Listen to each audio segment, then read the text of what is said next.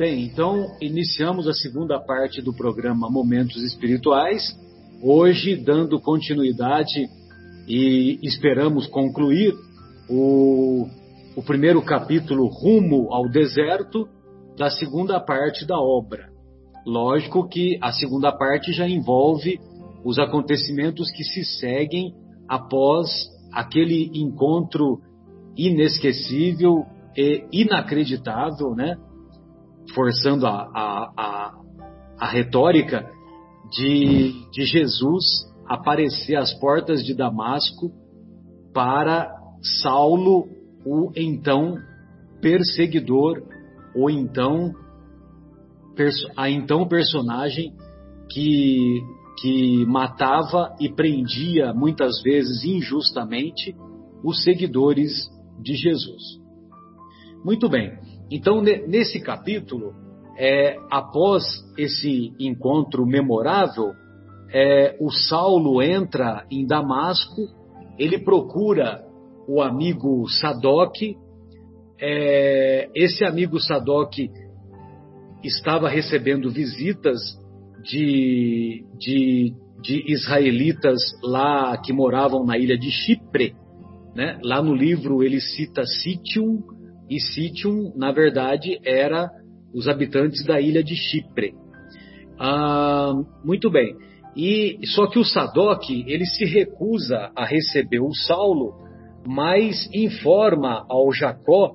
O Jacó foi o amigo que, que acompanhou Saulo na, após o, o encontro nas portas de Damasco. Foi o Jacó que entrou com o Saulo e permaneceu uma noite lá na estalagem de Judas. E o Sadoc foi que indicou que o Saulo poderia ficar hospedado nessa nessa nessa pensão da época lá, né? Lá na, na rua direita, lá na cidade de Damasco. Muito bem. No dia seguinte, o Jacó vai embora e o Saulo permanece em oração, ainda envolvido pela presença do mestre, envolvido por toda aquela psicosfera que, que o envolveu naquele encontro, e ele permanece em oração por mais dois dias. E após completar esse período, a Ananias aparece lá na, na, na estalagem, é, a, diz ele, após um sonho que ele teve, e, nesse sonho Jesus apareceu para, para Ananias e disse que ele deveria ir na rua direita e, é, e curar o curar Saulo, porque Saulo encontrava-se em oração. E o Ananias havia é, havia até questionado com Jesus, né? Mas Jesus é ele que nos persegue não, pode procurar por ele, porque ele se encontra é, transformado, vamos dizer assim. Aí o Ananias é recebido por Saulo, Saulo estava cego, né? É, estava cego, Ananias estende, é, estende as mãos, como se fosse um passe magnético no dia de, nos dias de hoje, e, e ele recobra a visão. Recobra a visão, e o, o Ananias é, fala do Evangelho de Jesus. Saulo presenteia Saulo com as anotações que ele tinha, porque Ananias tinha de cor, de cabeça, na sua memória, é, todos os conceitos lá do que os, que os seguidores, que os discípulos de Jesus haviam passado para ele. Ananias conta como ele conheceu Jesus, né? Lá no dia do Calvário, Jesus, é, estendido na cruz, envia um olhar para Ananias e Ananias não resiste a esse olhar, volta para Emaús, onde ele era sapateiro, vende as suas, os seus pertences, os seus bens e volta para trabalhar, volta para Jerusalém para trabalhar na igreja do caminho com os apóstolos. E foi ele que, que deu assistência para Abigail, e, e ele fala desse encontro de Abigail, que ele teve com Abigail, com o Ananias, e nesse encontro, a Abigail pedia para que Ananias, junto com, junto com ela, orasse para que, para que, para que Saulo é, se convertesse aos, aos ideais e às ideias do, dos ensinos de Jesus. E tal veio a ocorrer. Muito bem. Aí nos acontecimentos que se seguem, o Saulo, após é, ter contato com os primeiros ensinos das anotações do evangelista Mateus, que se encontravam na patrona, na uma surrada patrona de Ananias, patrona é, é uma sacola de couro para viagem, né? Então nessa sacola de couro para viagem, o Ananias é, tinha um, algumas anotações de pergaminhos do lá dos discípulos de Jesus. E ele dá esses, essas anotações para o Saulo. Saulo resolve, Saulo estava determinado, e ele era um homem determinado em todos os sentidos, em todo o período, em toda a sua trajetória, nós vamos observar isso, que, que o Saulo é uma pessoa determinada, é, então ele colocou na cabeça que ele tinha que ir na sinagoga no dia seguinte e, e explicar o que aconteceu, né? Ou seja, o, o agora a agora ovelha iria lá no, no local onde os lobos se encontram para ele contar a experiência dele.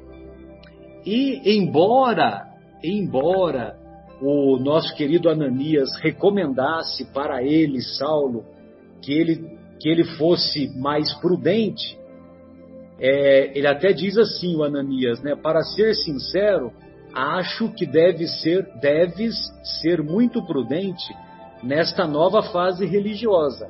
É possível que teus amigos da sinagoga não estejam preparados para receber a luz da verdade toda. A má fé tem sempre caminhos para tentar a confusão do que é puro. Os nossos irmãos da sinagoga, eles não estavam no tempo Kairos amadurecidos o suficiente para receber essas informações do essas informações que o Saulo queria passar para eles. E o Saulo vai até a sinagoga, conta a experiência que ele teve encontrando Jesus ressurrecto em visão espiritual. Evidentemente que antes dele contar, ele, é, ele teve um colóquio com o Sadoc, e, e, e, esse colóquio com o Sadoc, o Sadoc ainda sentado lá na sinagoga. É, e é um, um colóquio muito interessante, né? Ah, vale a pena nós até é, aprofundarmos né, esse, esse diálogo. E, evidentemente, que o Sadoc tem um comportamento de zombaria, um comportamento de, de considerar de considerar que, que, o, que o Saulo ou, ou estava doente ou ele havia é, sido vítima de um embuste dos seguidores de Jesus, entendeu? Ou ele estava ruim da cabeça, ou ele tinha sido, é, ou ele tinha sido vítima de um embuste. E apesar desse, apesar desse diálogo, né, do, do Sadoc recomendar para ele não ir até a tribuna, mas como ele era um homem decidido e repleto de coragem, né? Ou seja, eu pergunto para vocês, será que algum de nós teria essa coragem de ir lá na sinagoga de Damasco e falar sobre e falar sobre Jesus é, para os nossos irmãos lá, os seguidores da lei de Moisés, né? Os, os, é, os fariseus lá de Damasco, né? Evidentemente que nenhum de nós teria, né? Muito bem, aí então Saulo fala sobre, sobre o encontro, fala, por, fala que, que ele considera que Jesus de Nazaré era o Messias prometido e que Jesus é o Salvador dos pecadores. Olha só, o, o Fábio, é um, um miudinho aí, né? Ó, Jesus de Nazaré é o Salvador dos pecadores. Jesus, Yeshua, significa aquele que salva, né? Então, salva do quê? Mas Jesus é o Salvador do quê? Salvador dos pecadores, ou seja, quando, quando a situação está complicada em nossa vida, aí nós nos lembramos de Deus e nós nos lembramos de Jesus, que é o seu representante maior. E quando nós nos lembramos de Jesus, nós nos sentimos aliviados. Ou seja, o fardo com Jesus é mais leve e não é mais leve à toa. É mais leve mesmo, é mais leve real. E quando é, quando nós estamos numa situação difícil, muitas vezes é porque nós saímos do caminho e fomos para a margem do caminho. Nós nos desviamos do caminho. Por isso que nós nos encontramos numa situação complicada, seja materialmente, seja espiritualmente. E quando nós nos voltamos para Jesus, Jesus estende mãos generosas e nos salva desse desvio. Pecado é um, significa desviar-se do alvo. Então, Jesus é o salvador dos pecadores por isso, porque ele estende mãos generosas e nos resgata, nos tira do desvio que nós impusemos em nossa trajetória. Então, não à toa, Jesus de Nazaré é o salvador dos pecadores. Só que quando ele fala isso, chega um determinado momento que é, que o, um, um rabino diz, um rabino após, né, é, que começou aquela confusão lá na sinagoga que Saulo estava falando sobre Jesus e eles não estavam aceitando. Mas o sacerdote lá da, da sinagoga, ele pegou a palavra porque começou aquela confusão, né? Ele começou a ser chamado de covarde, blasfemo, cão do caminho, fora o traidor de Moisés, né? E, e se não fosse Saulo, se Saulo não tivesse toda toda aquela história, né, no farisaísmo, provavelmente ele seria morto lá mesmo na sinagoga. Só que o pessoal, os, os antigos amigos, não quiseram é, ou não se sentiram à vontade para exterminá-lo ali mesmo. E aí, como começou aquela confusão, o sacerdote pegou a palavra e disse assim: Lamentemos este episódio, mas evitemos a confusão que em nada aproveita. Até ontem, Saulo de Tarso honrava nossas fileiras. Hoje, sua palavra para nós é um galho de espinhos. Com um passado respeitável, esta atitude de agora só nos merece condenação. Perjúrio? Demência? Não o sabemos.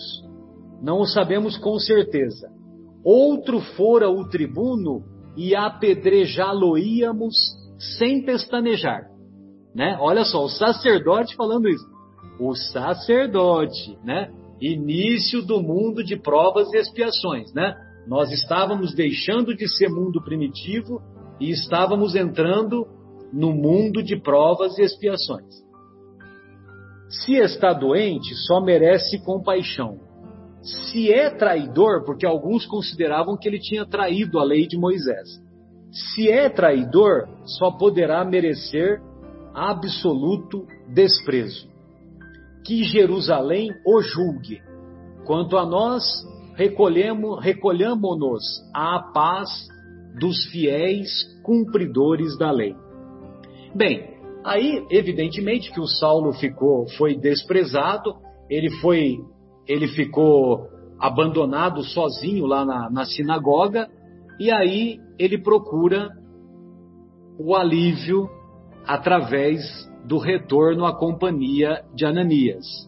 Aí ele retorna à companhia de Ananias ele tem um encontro de estudos dos ensinos de Jesus na casa de uma lavadeira que com muito esforço, através do seu, do seu trabalho, ela, ela alugava a sala para acudir um filho paralítico, né? E depois disso, é, ele fica, ele faz a comparação, né? A comparação de que quando ele esteve na igreja do caminho lá atrás, quando ele foi lá naquela primeira naquela primeira pregação de Estevão, lá na igreja do caminho, então os apóstolos galileus o trataram com de maneira especial, o trataram com deferência, é, devido à sua posição política e social. Mas os cristãos de Damasco impressionaram-no mais vivamente, arrebataram-lhe a alma, assaltaram-lhe a alma, conquistando-a para uma afeição imorredora, com aquele gesto de confiança e carinho, tratando-o como irmão. É, para finalizar, e vocês percebem que eu estou fazendo um resumo do capítulo, né, um resumo dos acontecimentos, é, o Ananias, é, num colóquio que ele tem com o Ananias, o Ananias o aconselha a se afastar, a, a, a amealhar os conhecimentos, a se amealhar também de virtudes, para que ele possa se sentir mais fortalecido, e quando ele tiver mais fortalecido, ele volta para fazer as pregações. E ele resolve então aceitar o conselho de Ananias e ele vai então se dirigir a Palmira em busca da companhia do antigo mestre Gamaliel. Né? Bem, amigos, então, se, se faltou alguma informação, eu peço que os amigos me corrijam. E eu quis fazer só esse resumo assim na, na parte, nessa, nessa, nessa primeira abordagem, para a gente já ter o, o, o, os acontecimentos delineados para nós podermos na próxima semana é, iniciarmos o, o, o capítulo seguinte, que é quando, quando Saulo vai para o deserto e ele, e ele vai para o, o mais tarde nós vamos ver, né, o, oásis de Dan. Ele vai para lá e ele vai trabalhar durante três anos como tecelão. Ô Adriana, gostaria de ouvi-la, querida. O que, que você separou aí para nós? Bom, vamos lá. É... Peço, peço, desculpas que eu me estendi um pouquinho, viu? Não, não, é, é bom porque é, realmente faz a gente recapitular até coisas que a gente tinha é, esquecido, não esquecido, mas traz um pouquinho daquilo que a gente já viu, né? E para onde a gente está agora. Eu acho que você resumiu muito bem, né? Tem muitas partes emocionantes desse capítulo e a gente vê que é, tudo que a gente lê toda semana, a gente acaba repetindo a mesma coisa, né? Tem tudo a ver com o tema do evangelho que a gente falou hoje. Não é, acho que não é só o evangelho, acho que ele tem aplicação em todo todo momento, né? Toda toda a situação da nossa vida. Mas realmente, olha a quantidade, se a gente fizer a reflexão pelo que a gente está lendo da história do Paulo, Estevão, né? E de todos esses trabalhadores que, que trilharam esse caminho para que a gente hoje pudesse estar num mundo melhor, a gente vai ver que tudo que estava na parábola que hoje a gente leu, a gente pode exemplificar aqui numa vida real, né? Então, quando, quando Saulo está ali falando com o Sadoc, né? Eu achei bonito que ele, ele repete mais ou menos a mesma coisa quando ele, ele Saulo, estava conversando com Gamaliel. Lembra no, quando Estevão ia ser condenado, apedrejado, enfim. A primeira parte, sem dúvida. Exatamente, que ele fala assim, né? Agora o Saulo falando, né? Já transformado, né? Falando, quanto mais, considero que a todo tempo devemos e podemos reparar os erros do passado. Lembra que o Gamaliel falava, olha, estou certo que muitas transformações vão vir, né? Então ele também sabia, ele não tinha tido encontro direto com Jesus, né? Na, na, não tinha visto Jesus, mas ele só de ter vivenciado aquilo que ele é, presenciou na Igreja do Caminho e todo, todo o material que ele teve acesso, Gamaliel já sabia que ali tinha um tesouro que ia mudar a humanidade. E o Saulo agora estava fazendo a mesma coisa, tentando falar para o Sadoc, olha, é Jesus Cristo que, que realmente é o prometido, ele já veio e, e, e, a gente tem que seguir esse caminho com toda a força, com todo empenho, com ardor de fé, né? E ele fala lá: trabalharei doravante pela minha certeza em Cristo Jesus. Então, ele realmente arregaçou as mandas e, apesar dos tropeços, apesar dele, mesmo no, no, na hora que ele faz o discurso dele na tribuna, ele não esconde aquilo, o passado dele, né? Ele fala, é, mesmo estando sereno, né? Ele, ele fala tudo aquilo que ele fez, né? Contando o que havia acontecido, se emociona, fala das faltas involuntárias no impulso de uma perseguição cruel e injusta. Ele já reconhece ali que não era certo aquilo que ele mesmo instigava e, e queria, né? Mas ele fala: fiz tudo isso na falsa suposição de defender a Deus, como se, se ele precisasse de míseros defensores, né? Ele fala: o Deus justo não permitiu que a minha violência criminosa fosse até o fim em detrimento da verdade e consentiu por misericórdia de acréscimo que esse mísero servo não encontrasse a morte sem nos trazer a luz da nova crença. Né, achei tão bonito isso porque realmente ele reconheceu como Deus era bom, né? Mesmo ele tendo sido tão mal naquele momento, né? Por uma série de coisas que ele acreditava na época que Deus era tão bom que permitiu que ele reparasse e reconstruísse o caminho dele, né? Não só para ele, mas também para os demais, né? Porque senão ele podia guardar para ele e falar: bom, vou me tornar uma pessoa melhor só para mim. E ele percebeu que não era isso, né? E aí, com todo o ardor né, da pregação dele, é, apesar das, da, das pessoas ali, dos fariseus, vaiarem, Começarem chamarem. a apupá-lo, né? Apupá-lo, exatamente. É, diz lá que as ressonâncias emocionais foram transmitidas né, pelo ardor da pregação dele. Então, aquele mesmo ardor que ele tinha para pregar o contrário, ele achou que aquilo seria uma ferramenta para ele pregar aquilo que agora ele sabia que era verdade, né? E aí, um levita, né, mais idoso, faz a, a recitação de um salmo de Davi. E, e aí, quando termina, né, todos acompanham a prece e pede para as pessoas é, irem para casa. E nesse momento, Saulo, né, tendo. Uh, ele se sentiu é, intimamente ferido, né, o amor próprio. Por quê? em outras épocas ele não ia permitir que aquilo acontecesse, ele já ia revidar na hora, ele ia querer o direito de falar, querer o direito de mostrar e réplica, através de réplica e assim por diante. Argumentos, ele ia mostrar que ele ia convencer, porque ele tinha certeza. Então, ele tinha esse dom né, de falar, ele sabia, essa, tinha essa retórica, mas naquele momento ele não conseguiu fazer nada, né?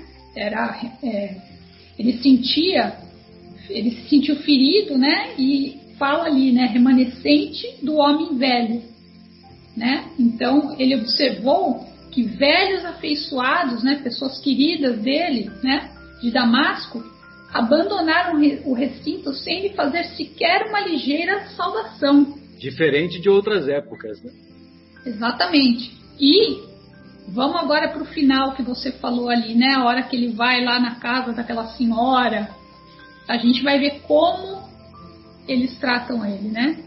Qual é a, qual essa ligeira saudação que ele recebe, né? Que não foi de ligeira não tinha nada, né?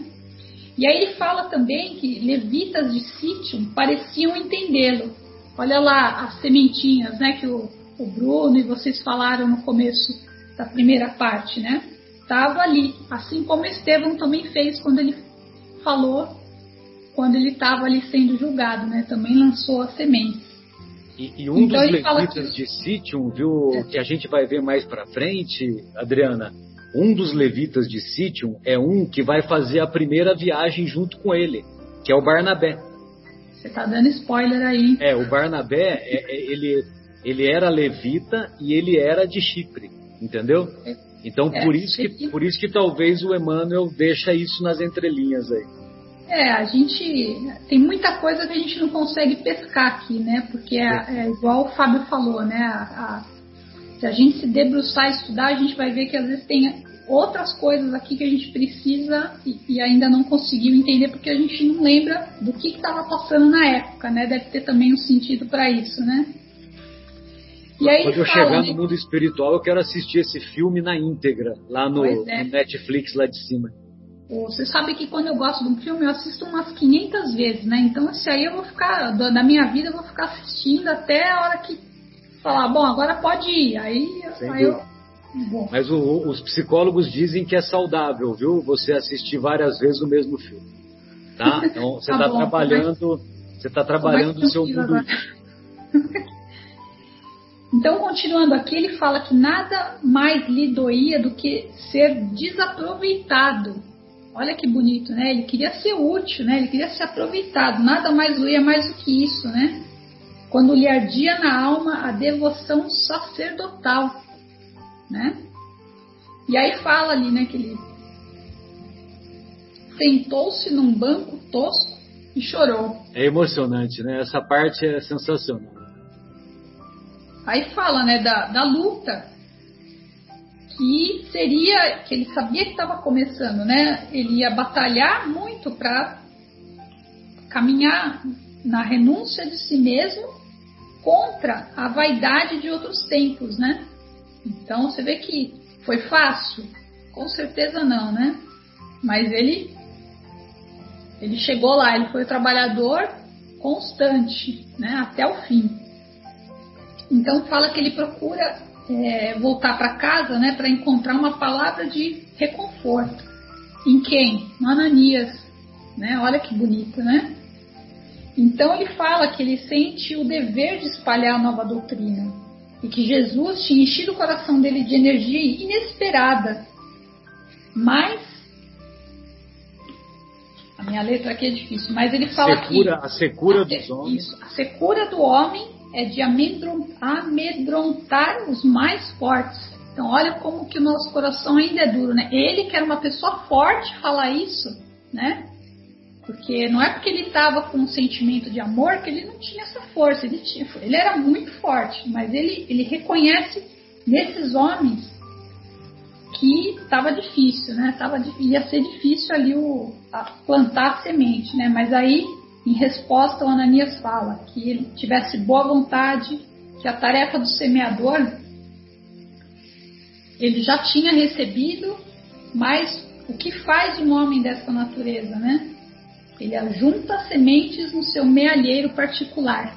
Então, olha a sabedoria do Ananias, um homem simples, um sapateiro, a profundidade daquilo que ele estava falando, que era realmente o que o Saulo precisava fazer para poder se é, fortalecer e poder fazer essa caminhada de, de, tanta luz que ele fez, né? E aí é, continua aqui, né? A, a, própria parte onde eles vão mais mais tarde nessa nessa pequena casa onde ele, eles fazem a prece e tão bonito, né? Quando ele quando Ananias faz uma prece pedindo para ele é, proteção, sabedoria, enfim, pede tudo aquilo que ele estava realmente precisando, né? Uma, uma prece com tanta emoção que ele e as pessoas acompanham, e aí diz lá, né, quando eles vão se despedir do Saulo, né, que sabe que ele vai para o deserto, é, beijam a mão dele,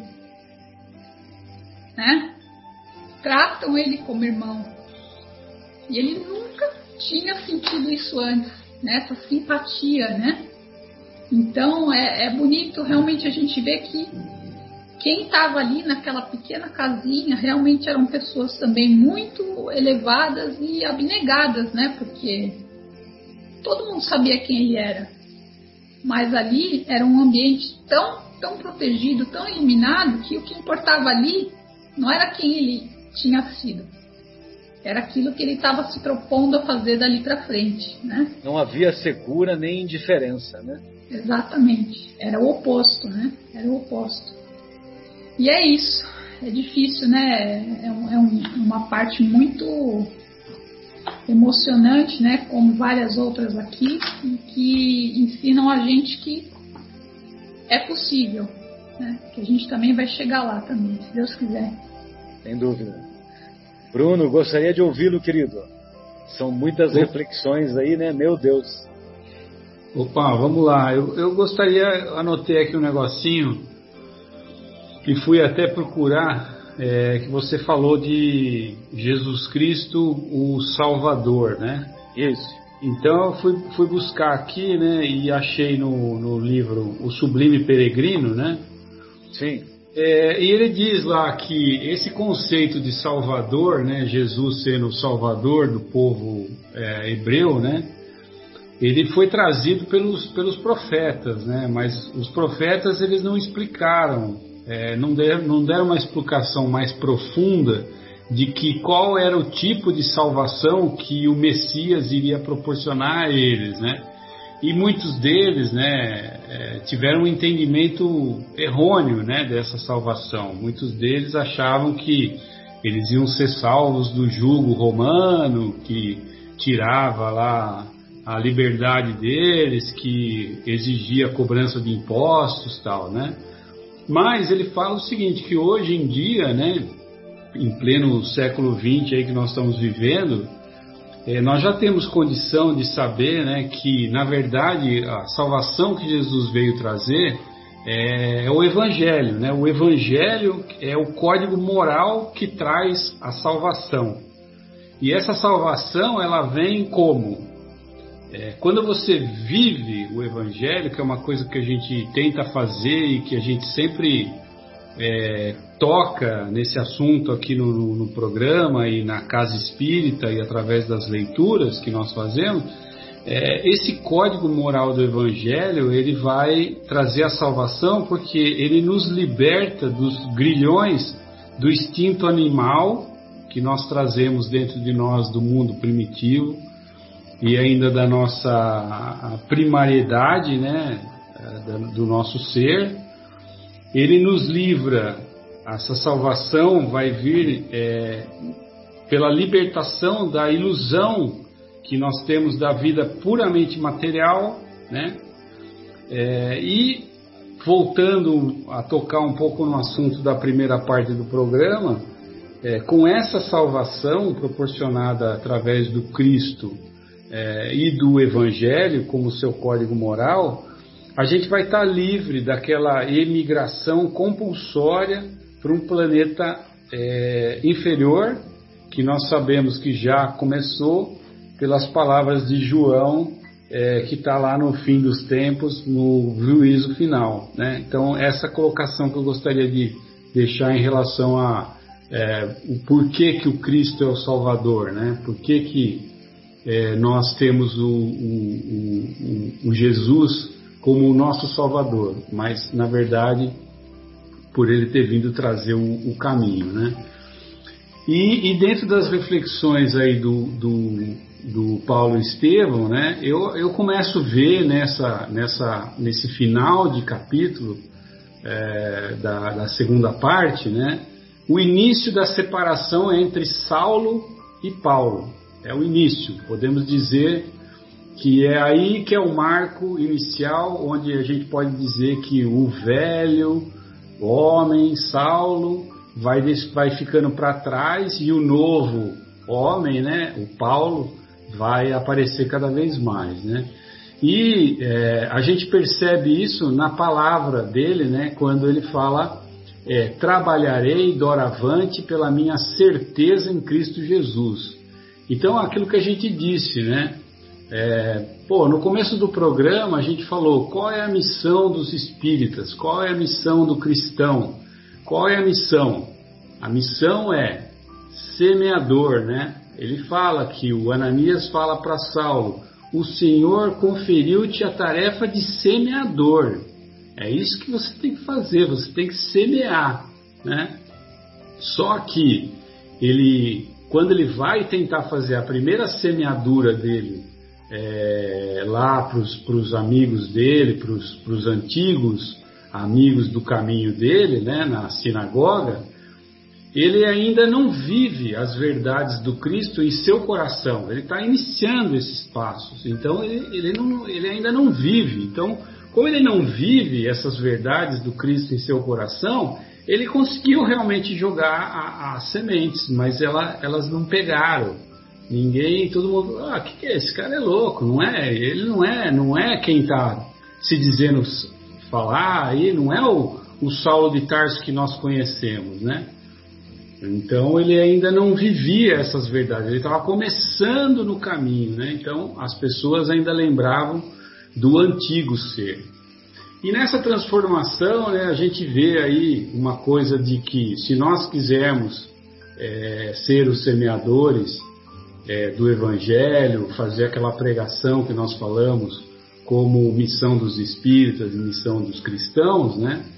a gente vai ver que nós vamos passar por isso também. É, que existe no livro e no capítulo uma linha divisória muito nítida entre Saulo e Sadoc. E Sadoc, nós sabemos, era um dos melhores amigos dele. Né? Então nós vemos aqui a amizade, é, que são uma amizade baseada em interesse puramente humano. Né? Não, é uma, não era uma amizade baseada naquilo que é, Saulo representava, mas sim nos interesses que eles tinham em comum, né? Porque a partir do momento que ele via o abandono da carreira que, que dava para ele, né, prestígio e brilho, simplesmente o Saulo já não servia mais para o Sadoc, né? E então a gente vê é, uma verdadeira luta aí entre vaidade e a renúncia de si mesmo, né? Quando a gente é, escolhe o caminho de Jesus, quando a gente faz a opção é, para seguir os passos dele, né? É, é, que a gente realmente descobre aquilo que, que, o, que o, o Ananias também falou para o Saulo, né? Você verá o quanto é importante sofrer por amor a Jesus, né? porque esse amor ele constrói e não destrói. Né? Então ele, ele é um sofrimento que é importante na nossa vida, né? porque ele vai agregar e não desagregar. Então a gente vê isso daí nessa passagem. Eu também marquei essa frase, né, que essa linha divisória entre Saulo e Sadoc, né, ela, ela mostra bem que a, a, secura dos homens né, é de amedrontar, amedrontar até os mais fortes. Né? Então, nesse caminho da semeadura, lembra que a gente falou na primeira parte do programa que não importa se a semente vai vingar ou não, porque realmente a hora que a pessoa vai prestar atenção nesses ensinamentos só o Cristo vai conseguir fazer, só o Cristo vai tocar, só Jesus vai conseguir tocar o elemento. Aí, se ele tiver dentro do coração dele as sementes certas, aí a, o plantio vai resolver e vai resultar, e aí a coisa vai para frente, como a gente está vendo aqui, é, o proceder agora do Saulo. Né? Vai florescer. É, é, e, e, mais uma frase que ele fala, né, que é preciso morrer para o mundo para que o Cristo vive em nós, né? Então quer dizer, não é que é, não é que é não é que a gente precisa morrer para o mundo. Na verdade, a gente precisa morrer para aquilo que o mundo acha que é o mais importante, né?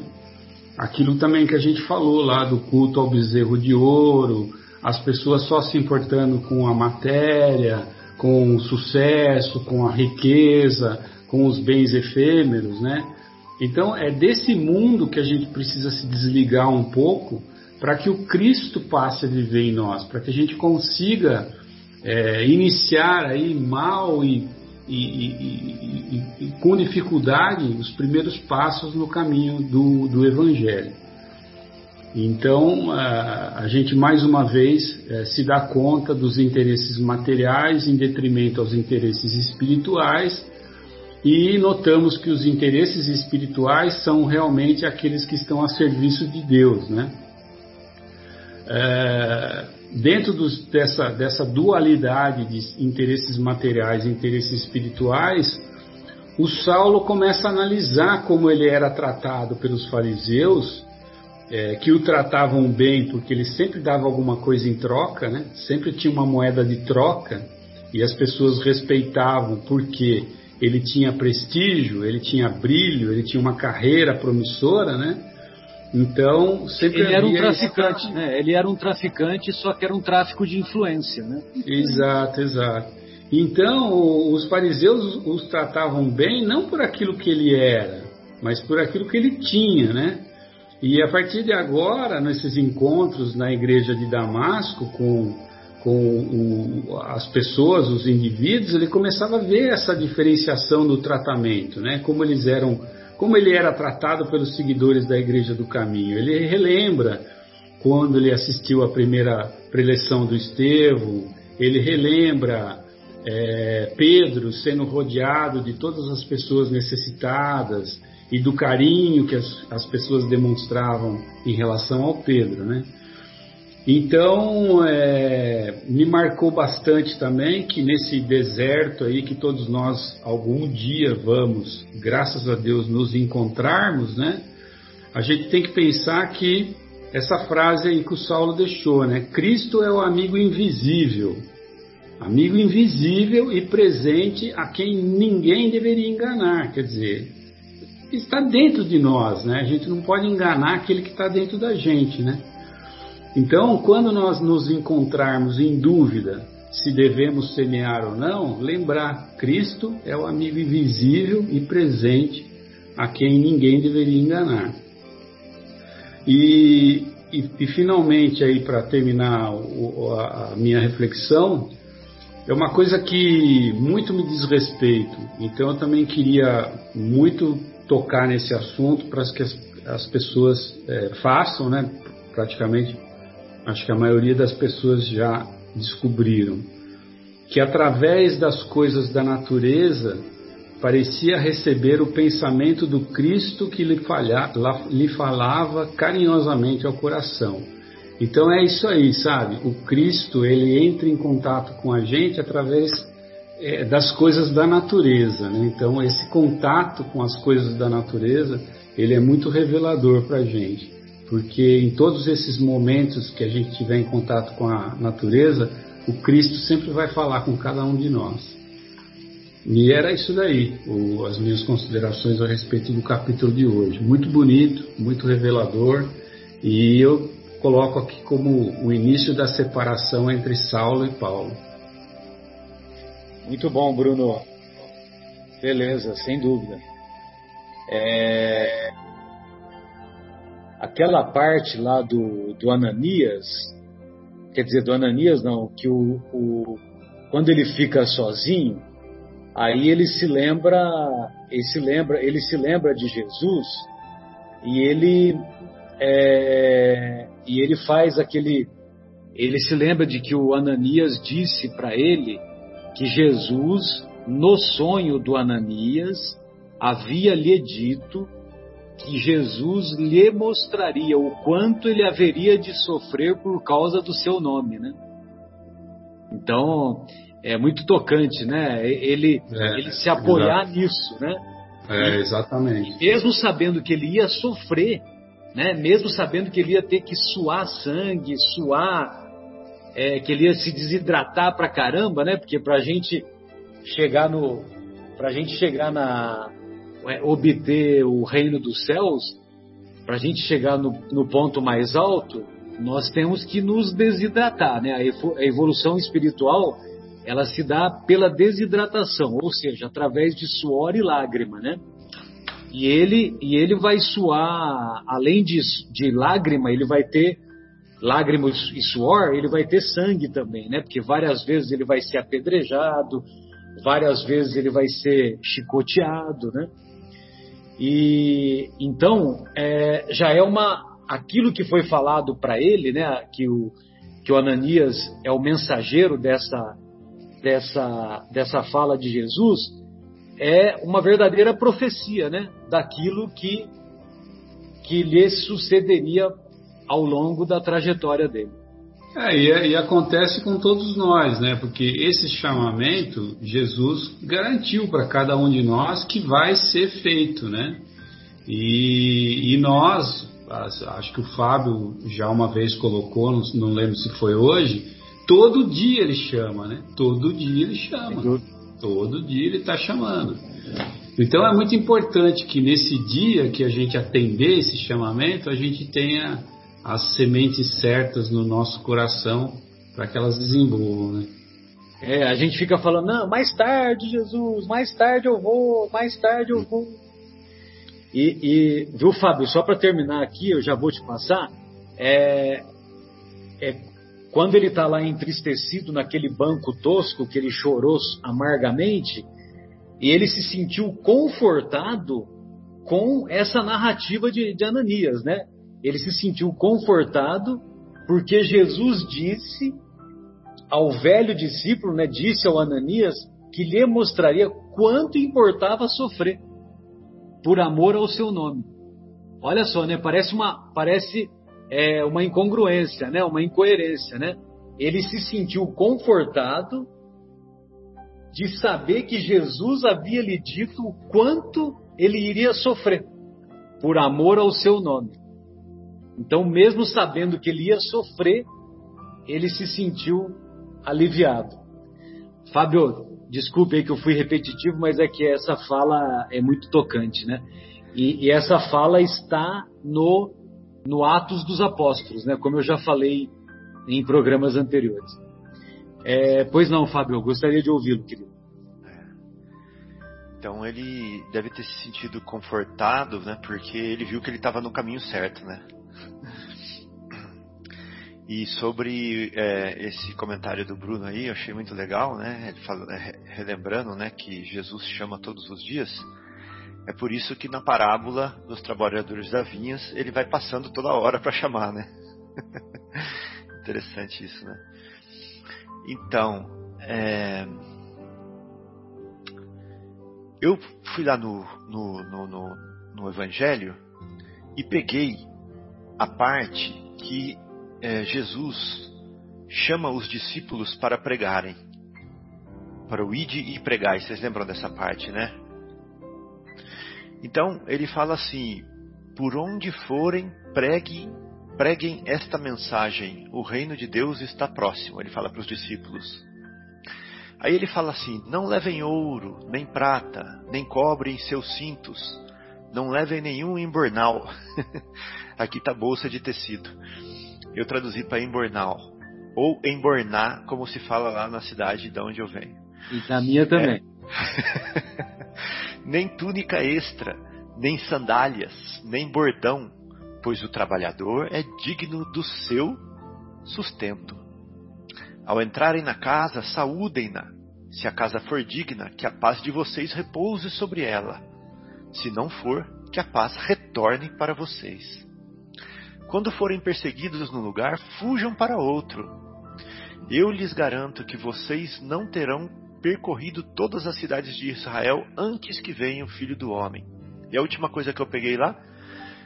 E eu os estou enviando como ovelhas entre lobos. Portanto, sejam prudentes como as serpentes e simples como as pombas. Bom, eu, essa parte aqui é e muito o Saulo tocante. já começou desse jeito, né? Exato. Já foi como vou... ovelha. Exatamente. Eu vou fazer essa, tentar fazer uma correlaçãozinha aqui, né? Essa parte aqui é muito tocante, porque é o Jesus quando chegou lá na praça para chamar para trabalhar para vinha, ele falou tudo isso aqui, ó. Né? Ele não falou assim para as pessoas que estavam ali na vinha, olha, vamos ali na minha vinha para colher uva. Não é isso. Ele chegou lá e falou assim, olha, Quer trabalhar na minha vinha? Quer ser meu discípulo? Quer largar de ser multidão que está aí jogando dama, é, dominó? né? É, todos os dias? Todos os dias, truco. Então, por onde forem, se vocês quiserem, o trabalho é esse aqui, ó. Por onde forem, preguem, vamos pregar essa mensagem. O reino de Deus está próximo. E nós não vamos levar ouro, não vamos levar prata, não vamos levar. E tudo isso que eu acabei de ler aqui. Esse é o chamamento do Senhor da vinha. Né? Quando ele chama o discípulo para trabalhar e deixar de ser multidão. No texto que nós vimos hoje no Evangelho segundo o Espiritismo, ele começa, em vez de chamar os discípulos, como está lá no Antigo Testamento, ele chama assim: ó oh, verdadeiros adeptos do Espiritismo. Né? Aí ele vai falar o que, que é para vocês fazerem, verdadeiros adeptos do Espiritismo. É a mesma coisa que está no Evangelho. Ele fala assim, ó. Ide e pregai a palavra divina. Lá estava falando assim, vai e fala que o reino de Deus está próximo. Olha que interessante. Aí ele fala assim, ó. É chegada a hora em que deveis sacrificar a sua propagação, a, a sua propagação, os vossos hábitos, os vossos trabalhos, as vossas ocupações fúteis. E pregai, espíritas, discípulos. Convosco estão os espíritos elevados. Certamente falareis a criaturas que não quererão escutar a voz de Deus, porque essa voz as exorta incessantemente à abnegação. Aí lá estava escrito assim, ó. Ao entrarem numa casa, saúdem-na. Se a casa for digna, que a paz de vocês repouse sobre ela. Se não for, que a paz retorne para vocês. Né? E tinha mais uma outra parte também, que ele fala assim, que sacu, sacuda os pós da, o pó das suas sandálias e vai para outra cidade então. Né? É a mesma coisa que está aqui. Certamente falareis a criaturas que não quererão escutar a sua voz. E a outra parte que fala aqui, eu estou enviando vocês como ovelhas entre lobos, aqui no Evangelho, segundo o Espiritismo, fala, nessa mensagem fala assim: Que importam as emboscadas que vos armem pelo caminho? Somente lobos caem para armadilhas de lobos. Deu para perceber a correlação? É a mesma coisa. Aqui ele está chamando os discípulos para fazer, aqui esse Espírito está tá chamando os espíritas. Está né? Tá passando na praça e chamando os espíritas, discípulos, vamos os verdadeiros, né? Porque está escrito aqui, ó verdadeiros. é assim que fala, né? Bom, aí vamos trazer isso para Paulo de Tarso agora. Jesus passou na frente de Paulo de Tarso e ele já caiu logo, já caiu logo da montaria, já sacudiu e falou assim: O que, que você quer que eu faça? Vamos lá agora. É para começar aqui agora, vamos, vamos, vamos que eu já vou lá. Entendeu? Então, ele já foi correndo para trabalhar na vinha, né? Aí agora eu tô puxando aqui para cima e fala assim, ó: Precisamos estudar um meio, ele fala para Ananias, precisamos estudar um meio de difundir a nova revelação com a maior amplitude possível difundir a nova revelação, pregar que o reino de Deus está próximo. Impressionante, né? né? Ide e pregai. Logo, é, logo em seguida, né? Logo, logo em seguida, seguida a sua conversão, né? Impressionante. Logo, logo, em seguida. Aí ele fala assim, ó. Qual que é a mensagem que ele vai passar como discípulo que foi trabalhar na vinha? Jesus é o socorro do céu. Lá falava assim: o reino do céu está próximo, né? Jesus é o socorro do céu tardar na sua mensagem é delongar o desespero dos homens. O reino dos céus está próximo, é Jesus. Né? É o Evangelho. É igual, é igualzinho. Né? Aí, lá no final, corre para baixo de novo. Lá no final fala assim, ó. Saulo fizera questão. Bom, aí Saulo vai é, trabalhar na vinha mesmo, né? Vai arregaçar as mangas e tudo que vocês falaram aí já.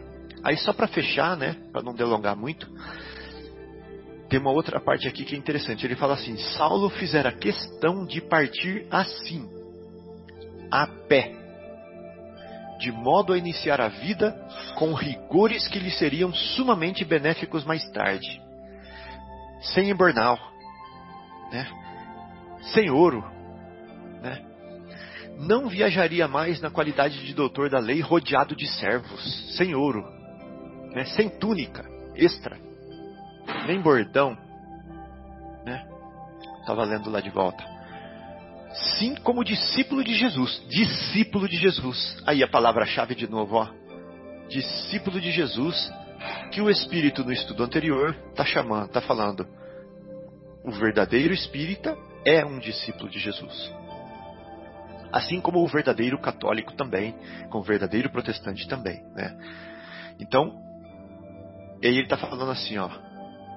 Não viajaria mais na qualidade de doutor da lei, rodeado de servos, mas sim como discípulo atendeu o chamado de Jesus, adstrito aos seus programas. Por esse motivo, considerou preferível viajar como beduíno para aprender a contar sempre com as próprias forças. Porque ele fala aqui, ó, porque pois o trabalhador é digno do seu sustento. É demais, né?